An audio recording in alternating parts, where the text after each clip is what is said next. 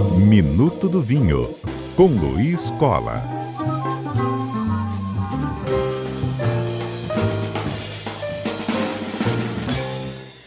Minuto do Vinho no ar, Luiz Cola já conosco. Boa tarde, Luiz.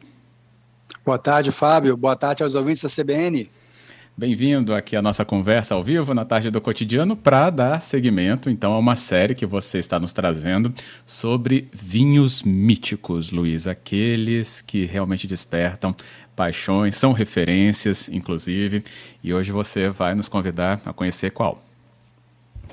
Pois é, a gente começou a série lá em Portugal, né, falando do, do Barca Velha, um símbolo da viticultura portuguesa do Douro, atravessou a fronteira, fomos para a Espanha, passamos pela Ribeira del Duero, onde nós falamos do Vega Sicília, esticamos um pouco mais a, a leste até a Rioja, onde falamos do, do Vina Tondônia, Gran Reserva, e agora vamos atravessar mais uma fronteira, subir em direção a Bordeaux pela, pelo território francês, para falar de um dos cinco grandes vinhos da margem esquerda de Bordeaux que são conhecidos como os Premier Cran Cru Cassé da, da região.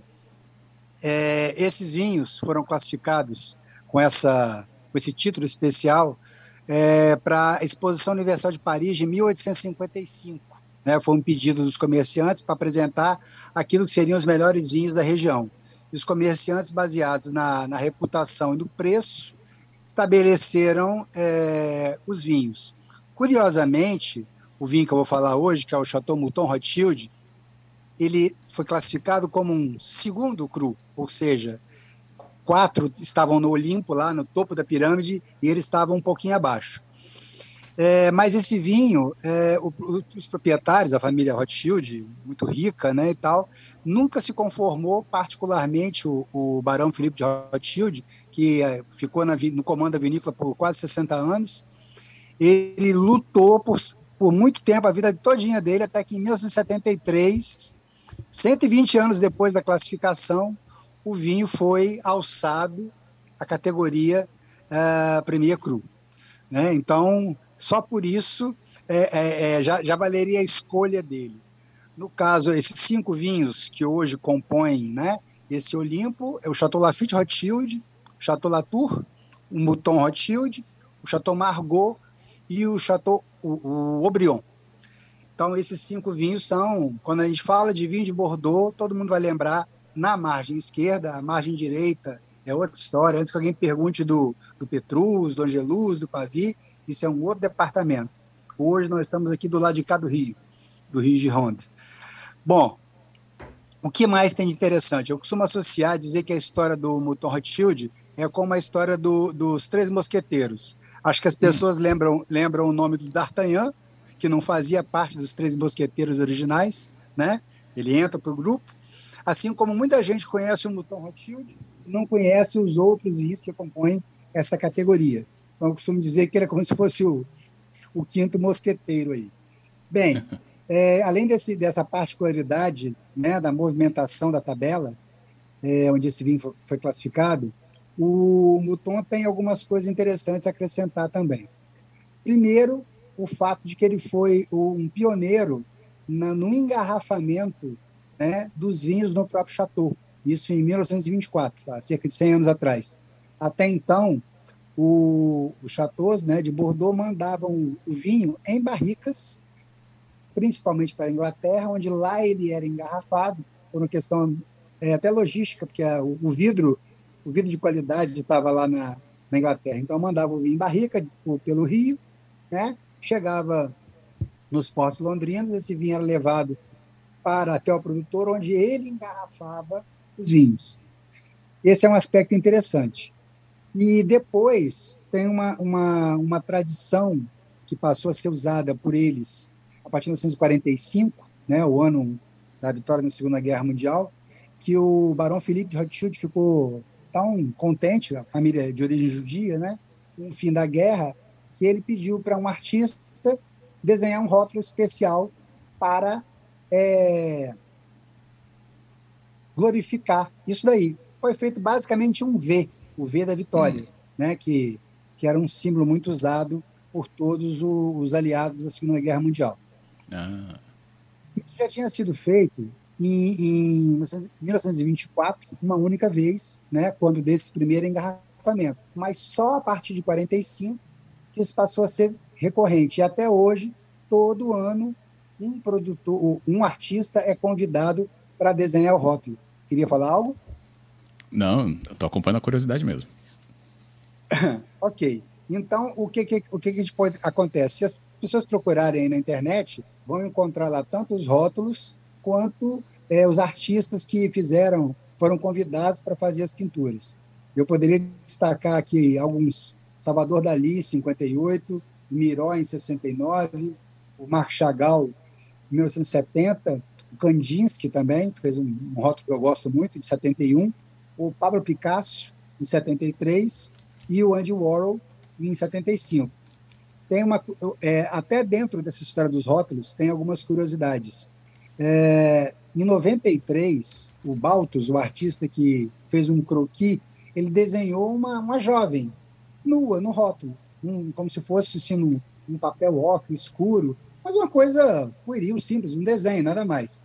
Mas o mercado americano não aceitou aquele rótulo, hum. né, que não podia vender um rótulo com, com um desenho de uma mulher nua, ok? Então, o Chateau Mouton foi obrigado a, a encomendar um outro rótulo, fazer um rótulo especial exclusivo para o mercado americano. Até por isso, muitas vezes, esse rótulo é procurado por eles, por colecionadores, por conta dessa particularidade. Né?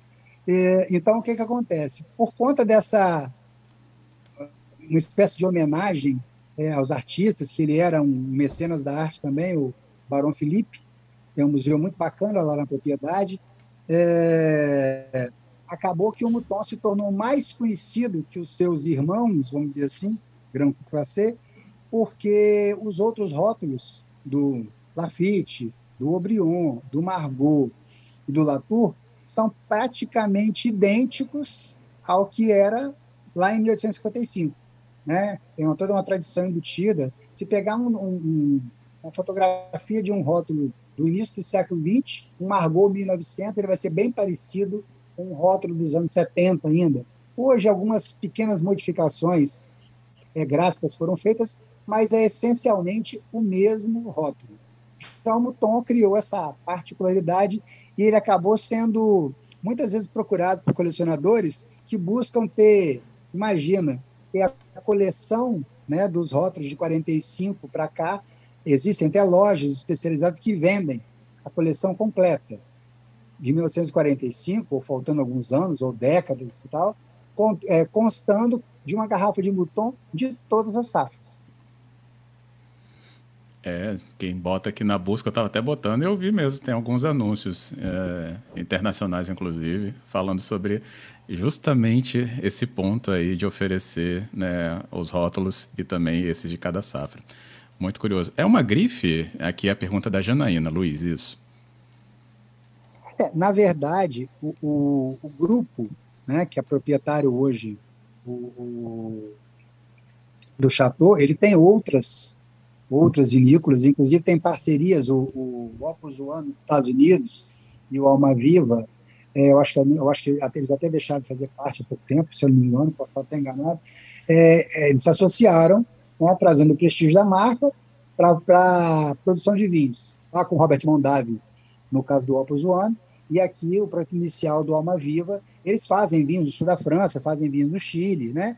Você vai encontrar rótulos barões, barões de Rothschild é, à venda. Não confundir também com o grupo Lafitte, né, que é dono do Chateau Lafitte Rothschild, que também uhum. tem outros vinhos, tem, tem o Ledix no, no Chile. Então, como eles têm muito dinheiro, têm expertise no, no ramo, eles também produzem vinhos em outros lugares, mas a, a joia da coroa né, da, da, da Rothschild é o Lafitte Rothschild, e no caso da família dos Mouton, é o, o dos Rothschild do Mouton, é o Mouton Rothschild. Eles, inclusive, estão bem próximos um do outro, estão na mesma apelação do Medoc, né, no, em tanto o Lafitte quanto o, o Mouton Rothschild. E, e para quem já ouviu falar, cabe só fazer uma observação. Entrar no mérito qualitativo desses vinhos, acho que nem preciso dizer que eles uhum. são reconhecidos né, como alguns dos melhores. Até porque, apesar desse prestígio né, de 1855, a classificação, que ela é vendida né, do ponto de vista do marketing até hoje, é óbvio que aconteceram mudanças, outras propriedades é, ganharam qualidade, né, outras decaíram, mesmo mantendo um status mais elevado que outras. Existe um índice na, em Londres chamado Livex, que ele é, retrata os preços é, reais das caixas né, de, de 12 garrafas de todos esses vinhos de Bordeaux. E aí, esse índice traz uma, uma versão, vamos dizer assim, mais atualizada, né, de quem tem realmente o status né, de qualidade. Tem alguns vinhos que seriam quinto cru, que tem preço e qualidade de segundo cru, por exemplo. Então, apesar dessa classificação ter sido praticamente imutável nesses 170 anos, salvo essa aí do Mouton, teve mais uma pequena outra alteração, acho que o vinhedo foi dividido. E está aí. Então, hoje o mercado, o índice Livex é que determina, do ponto de vista comercial, quem vale mais, quem vale menos. Tem aqui o Walter, e ele falou que é, participou já durante muito tempo né, de uma confraria, e ele tinha um amigo que estava é, viabilizando uma coleção vertical do, do Chateau. O que, que você acha? Ele perguntou aqui.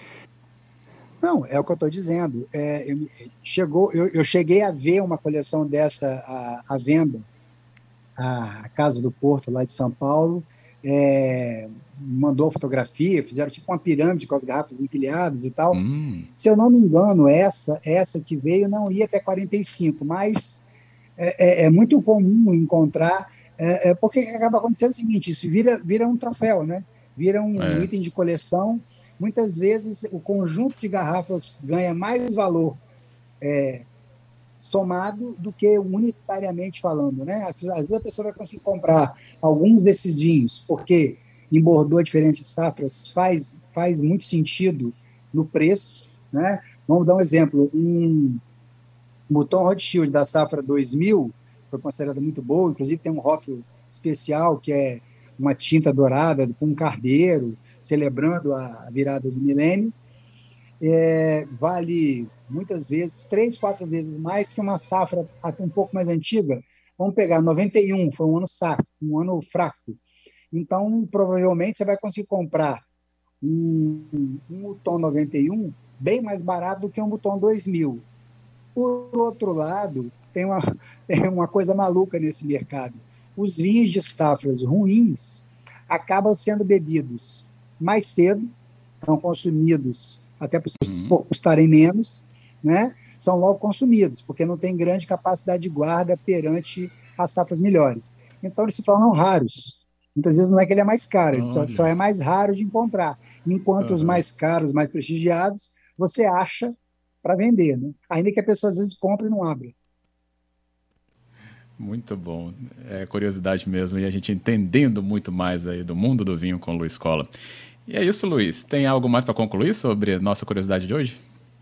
É, a única coisa que eu gostaria de acrescentar é a questão do que a gente chama de corte bordalês, né? Porque às vezes a pessoa ouve a expressão, o que é um corte bordalês? Um Bordeaux blend, né? Às vezes vem escrito. Nada mais é, é do que a mistura de castas que é praticamente é, usada por todos os chateaus na região. Só como exemplo aqui no caso do Mouton Rothschild, os vinhedos deles têm cerca de 80% de Cabernet Sauvignon, 15% de Merlot, uma pequena quantidade de Cabernet Franc, 3%, e Petit Verdot, menos ainda, só 1%. Ou seja, não necessariamente eles usam é, nessa proporção a cada safra a, a, as uvas. Eles podem ajustar. Esse é o percentual de vinhedo. Como eles muitas vezes eliminam parte da colheita para um segundo vinho, para um terceiro vinho, é, eles, eles fazem isso de acordo com a característica da safra. Ah, esse ano aqui a colheita mais tardia favoreceu a Cabernet Sauvignon, então eles usam hum, a, a Cabernet Sauvignon, às vezes até em maior quantidade. Então, esse, esse corte, né, esse, esse blend bordalês, ele funciona como uma maneira do produtor ajustar né, o vinho para obter o melhor equilíbrio e melhor qualidade possível. Isso é adotado em praticamente todo Bordeaux.